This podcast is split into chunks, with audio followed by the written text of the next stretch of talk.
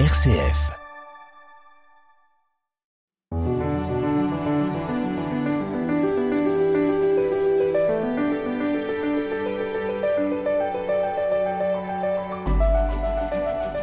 On sait très peu de choses sur l'enfance de Jésus et seuls les évangélistes Matthieu et Luc nous rapportent quelques bribes d'histoire sur le sujet. En fait, il s'agit surtout de resituer la lignée de Jésus, présenté à Marie comme fils du Très-Haut et à Joseph comme l'Emmanuel, Dieu avec nous. L'évangile de ce dimanche raconte comment Joseph, justement, va devoir surmonter sa déception, sa tristesse, sa colère peut-être, voyant le ventre de sa fiancée s'arrondir avant même que le mariage ait été célébré. Un Joseph décrit par Matthieu en tout début de son évangile. Pour commenter euh, cet épisode, je reçois cette semaine Anne Soupa. Bonjour. Bonjour. Vous êtes écrivain, bibliste. Nous commençons par écouter la parole.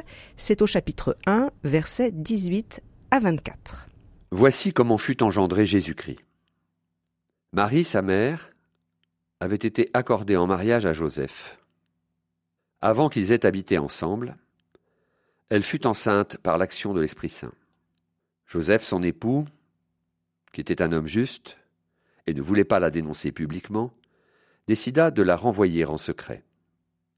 Comme il avait formé ce projet, voici que l'ange du Seigneur lui apparut en songe et lui dit Joseph, fils de David, ne crains pas de prendre chez toi Marie, ton épouse, puisque l'enfant qui est engendré en elle vient de l'Esprit Saint.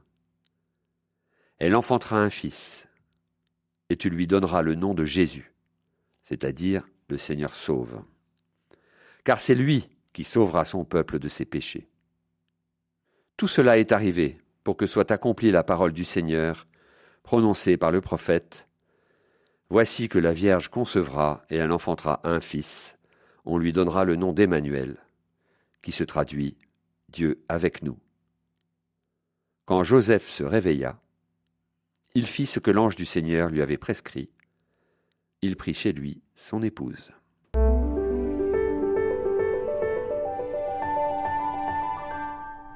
Anne Soupa, le texte que nous venons d'entendre se situe au, tout début de l'évangile de Matthieu, juste après la, longue liste de la généalogie de, de Jésus propre à Matthieu Effectivement, il y a deux généalogies dans les évangiles. Une généalogie chez Luc généalogie ascendante, nous partons de Jésus et nous remontons aux origines du monde. Et là, c'est le contraire. Nous partons des origines du monde et nous descendons jusqu'à arriver à Jésus. On entend dans cette généalogie de Matthieu, Abraham engendra Isaac, Isaac engendra Jacob, Jacob engendra Judas. Dans la très longue généalogie de Jésus, donc le verbe engendrer est utilisé 39 fois, mais arrivé à Joseph, Matthieu écrit Joseph l'époux de Marie, de laquelle est né Jésus, celui qu'on appelle le Christ. Le passif laisse entendre que la naissance de Jésus va au-delà d'un simple engendrement oui, parce qu'on dit à la fois que Joseph est l'époux de Marie, ce qui est davantage que dans les, citations précédentes où on disait simplement de quand on voulait nommer une femme. Là, on dit euh, Joseph est l'époux de Marie. Et de laquelle naquit Jésus. Effectivement, il y a une sorte de pas de côté parce que à la fois euh, Jésus est né de Marie, et Joseph est l'époux de Marie, mais on ne dit pas que Joseph engendre Jésus. C'est cette distorsion-là qui est intéressante parce qu'elle nous place à la fois dans une continuité et à distance de cette continuité. Il faut rappeler à nos auditeurs que ces textes sont écrits bien après la résurrection, une soixantaine d'années hein, après euh, la résurrection. C'est une relecture. Bien sûr, c'est une relecture. Je voudrais insister, puisqu'on parle, on ne parlera peut-être plus de la généalogie, je voudrais insister sur les femmes qui sont nommées dans cette généalogie. Elles sont trois plus Marie, ça fait quatre. Les, les, quatre femmes sont dans des situations irrégulières par rapport à la loi. Euh, la première est Rahab, la prostituée qui était à l'intérieur de la forteresse de, Jéricho et qui a ouvert euh, les portes aux émissaires d'Israël. Bon, donc Rahab a une situation de, facilitante et elle est prostituée, donc elle est en dehors de la loi, si on peut dire. C'est la première. La deuxième, c'est Ruth. Ruth est une fille de Moab. Une étrangère une, Moab est, un pays, est une, une contrée considérée comme étrangère, et non seulement étrangère, mais traditionnellement ennemie de, de, de Juda et des autres tribus d'Israël. Bon. Donc, Ruth, en étant compatissante avec sa belle-mère Noémie, se montre plus proche de Dieu que ne peuvent l'être parfois les fils d'Israël. Donc Ruth est citée en exemple. Et avant, il y avait un autre cas dont je voudrais aussi parler. C'est Tamar, qui était euh, l'épouse des fils de Judas. Et ses fils sont morts l'un après l'autre. Il y avait une loi en Israël qui disait que quand euh, un homme mourait, eh bien, euh, sa veuve devait être épousée par l'autre frère. C'est une manière de ne pas laisser des veuves dans la, disette, dans la nécessité. Et Judas avait refusé de donner son troisième fils à Tamar. Et Tamar a imaginé un subterfuge. Elle s'est déguisée en prostituée et elle s'est voilée, parce que c'était la, la, coutume que les femmes libres n'aient pas de voile, mais les prostituées aient un voile. Bon, Tamar s'est voilée et Judas est tombé dans le piège. Il lui a demandé euh, des faveurs de type sexuel. Et Tamar a dit d'accord, mais à condition que tu me donnes un gage. Et il a donné son bâton, etc., un autre objet. Et une fois la relation passée, Tamar est revenue en disant Voilà celui qui a abusé de moi. Et Judas a reconnu qu'il avait eu tort et qu'elle était plus juste. C'est le terme de juste que je voudrais utiliser. Oui, ce qui est très important dans la tradition du peuple. Hein. Et ça va revenir pour Matthieu, justement, on va en parler pour Joseph. Joseph qui est injuste. Donc Judas a dit elle est plus juste que moi. Vous voyez Donc ces trois histoires, Tamar, Rahab et Ruth, sont des histoires de décalage par rapport aux mœurs et à la loi, puisque la loi réglementait toutes les mœurs. Voilà. Et alors Anne Soupa, la, quatrième, ah, c'est Marie. La quatrième, c'est Marie. Et vous dites aussi que quelque part, elle, elle nous déplace. Mais, on va le voir dans les versets suivants. Marie va nous déplacer énormément, puisque cet enfant viendra non pas des œuvres de son époux, mais des œuvres de l'esprit. Donc il y a ce même déplacement, une manière de dire au lecteur de Matthieu, vous voyez, la loi, c'est très important, mais il y a non pas plus important que la loi, mais la loi intègre elle-même des figures qui sont en décalage avec elle.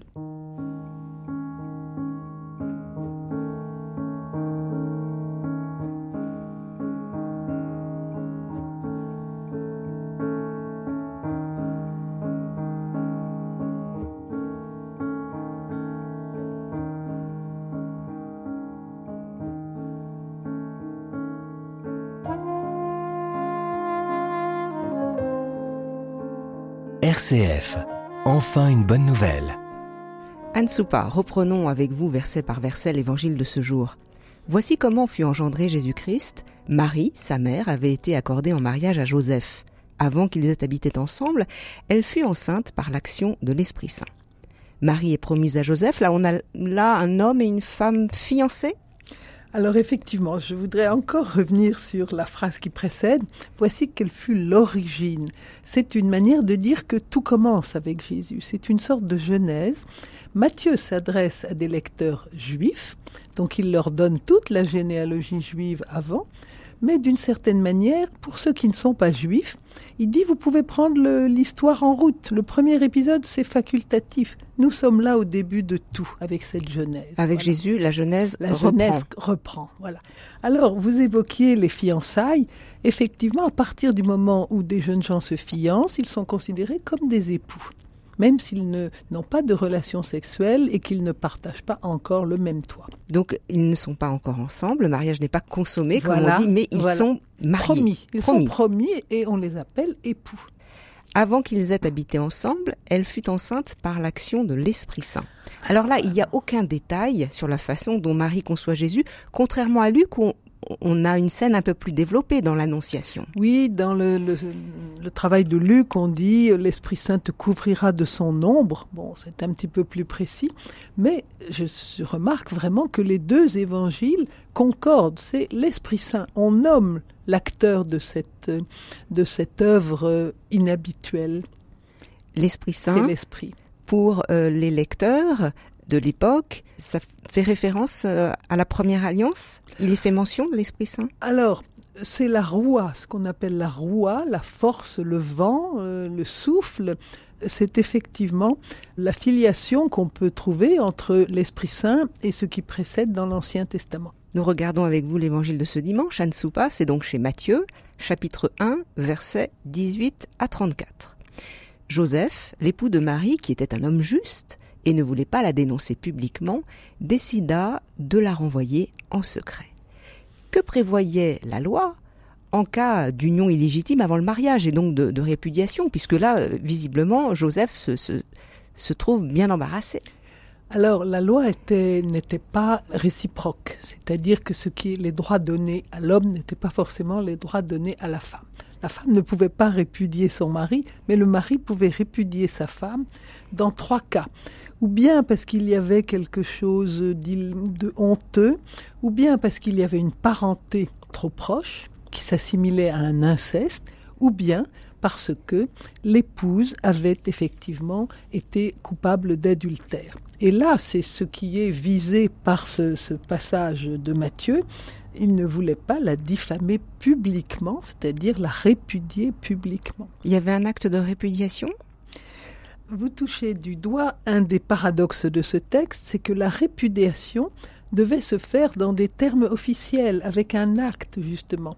Et là, Joseph ne veut pas consentir à cette démarche. Qui serait publique. Qui serait publique, dont il pense que le, dommage atteindrait Marie.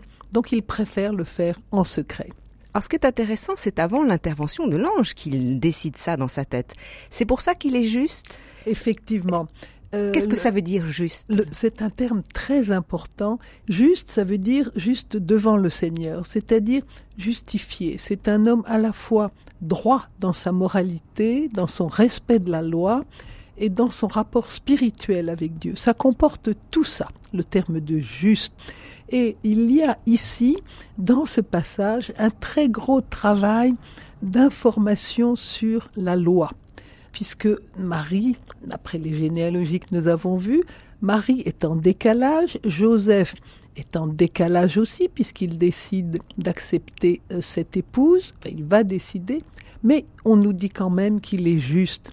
C'est-à-dire que la conception de la loi qui est là est une conception large.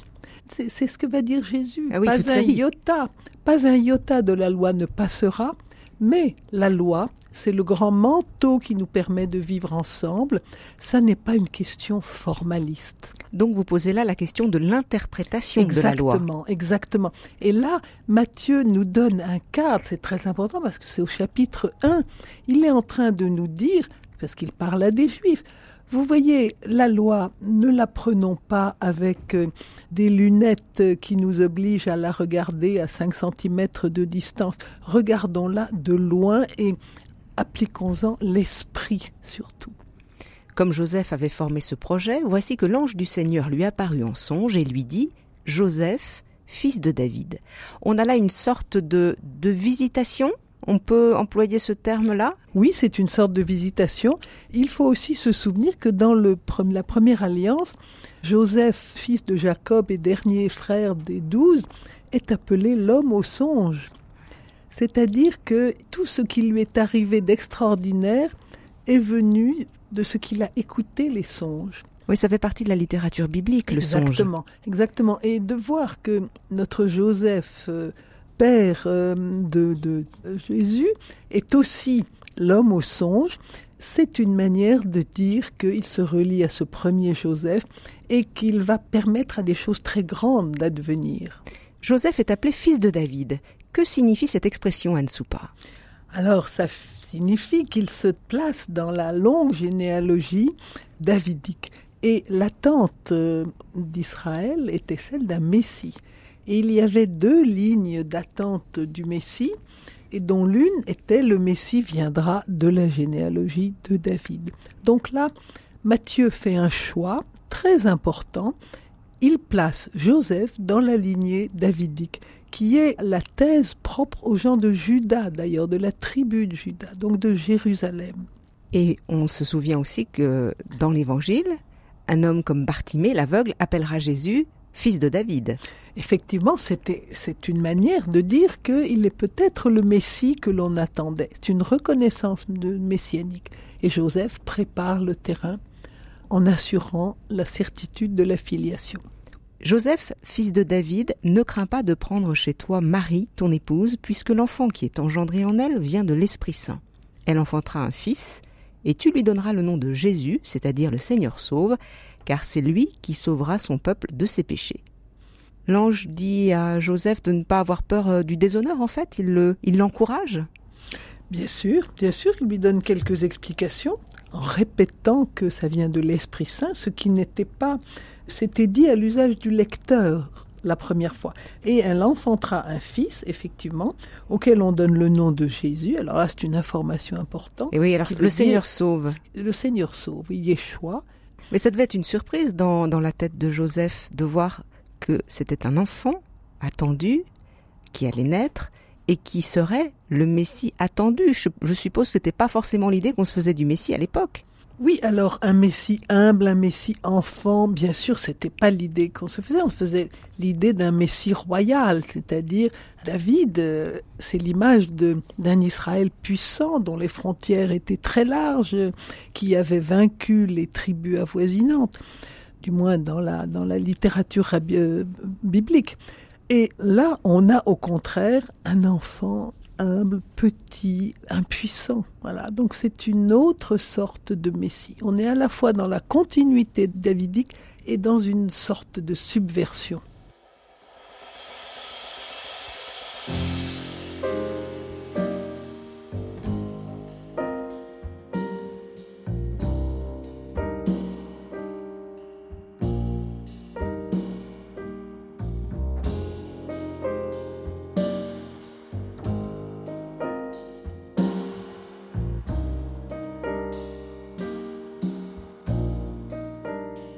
Enfin une bonne nouvelle. Béatrice Soltner. Anne Soupa, regardons avec vous la fin de notre page d'évangile en Matthieu, chapitre 1, versets 18 à 24. Tout cela est arrivé pour que soit accomplie la parole du Seigneur prononcée par le prophète. Voici que la Vierge concevra, et elle enfantera un fils, on lui donnera le nom d'Emmanuel, qui se traduit Dieu avec nous. Là, Matthieu fait référence euh, à un prophète, Isaïe? Exactement, exactement. Le grand Isaïe qui a vécu euh, au royaume de Juda à une période très troublée où il y avait des guerres euh, avec les voisins, en particulier le, voisin Aram à, Damas. Bon, et puis euh, une période de grande crise morale. Et à ce moment-là, le prophète a ramené une parole d'espérance en annonçant un enfant. Mais c'était un descendant royal.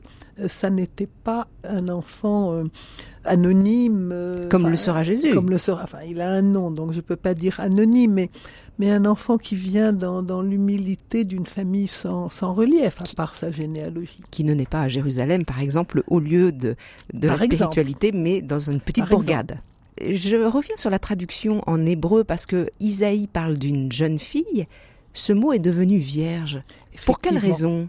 Effectivement. Alors, c'est un des décalages qui est apporté par la traduction en grec qu'on appelle la Septante. Et la Septante, effectivement, elle a une contribution théologique. Elle, elle augmente le, le patrimoine théologique euh, d'Israël.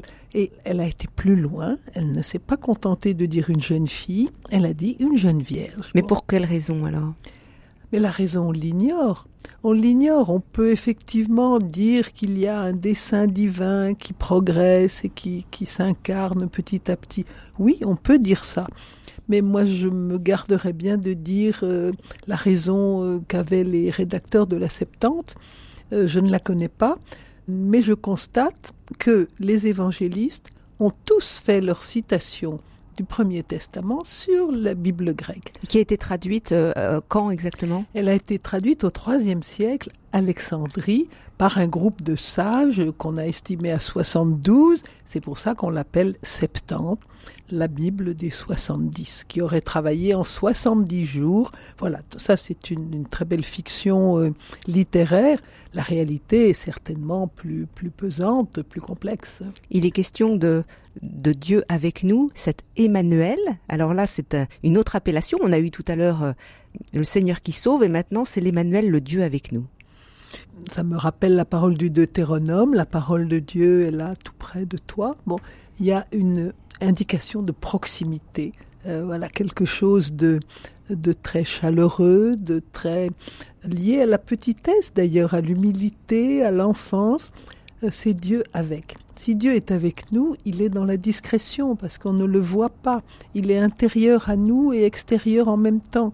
Il est à la fois partout et nulle part, mais il ne peut s'accommoder que de la discrétion. On n'est plus dans la lignée messianique, davidique, toute puissante. Nous lisons la fin du texte, toute fin. Quand Joseph se réveilla, il fit ce que l'ange du Seigneur lui avait prescrit, il prit chez lui son épouse. Joseph ne se contente pas de se souvenir de son rêve, il met en pratique la parole reçue. Voilà, Joseph est un homme qui dit oui, qui applique, qui discrètement se, met à la disposition du Seigneur qui vient de lui faire comprendre qu'il avait une responsabilité paternelle et non paternelle à assurer. Donc à la fois il assure qu'il est bien de la généalogie de David, mais génétiquement il n'est pas ce père, puisqu'il ne l'a connu pas, il n'est pas ce père, mais euh, voilà la distorsion majeure avec la loi qui en même temps est présentée comme son accomplissement.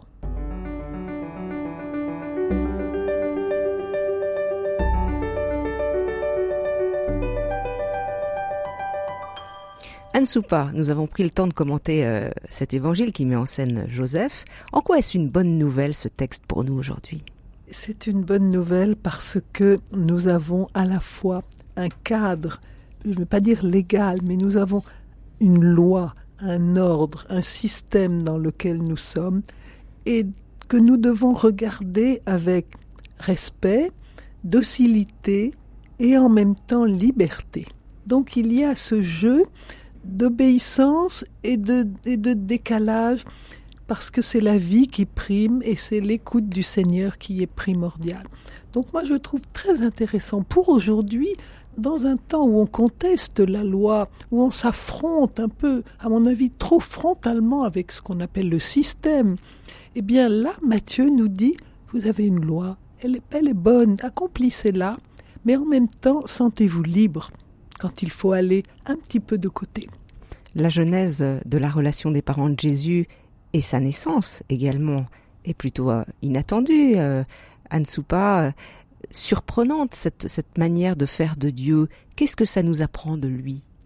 Ça nous apprend que Dieu n'a pas peur de faire alliance avec des gens qui risquent de se mettre en marge, parce que c'est quelque chose dont on n'a pas beaucoup parlé.